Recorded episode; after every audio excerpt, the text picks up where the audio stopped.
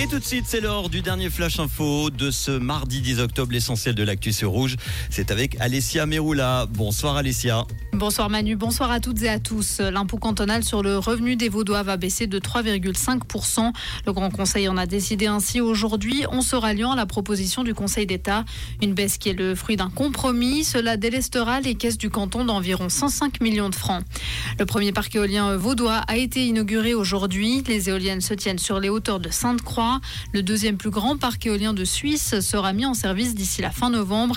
Il produira en une année l'équivalent de la consommation électrique de la commune de Sainte-Croix. Le Grand Conseil vaudois s'est inquiété aujourd'hui des licenciements annoncés récemment par Tamedia. Il a voté une résolution demandant au Conseil d'État de poursuivre ses efforts pour la préservation des postes de travail et la diversité de la presse régionale. À l'international, Israël a annoncé aujourd'hui avoir repris en partie le contrôle de sa frontière avec la bande de Gaza. Israël qui a annoncé l'évacuation des zones frontalières a imposé un siège total à la bande de Gaza et ordonné la coupure immédiate de l'approvisionnement en eau de l'enclave palestinienne.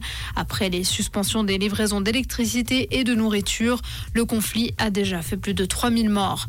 Toujours à l'international, la Russie a recueilli 83 votes aujourd'hui lors de l'élection des nouveaux États membres du Conseil des droits de l'homme de l'ONU. Ce nombre est insuffisant pour retrouver un siège dans cet organe. Pour rappel, elle en avait été écartée après son invasion de l'Ukraine.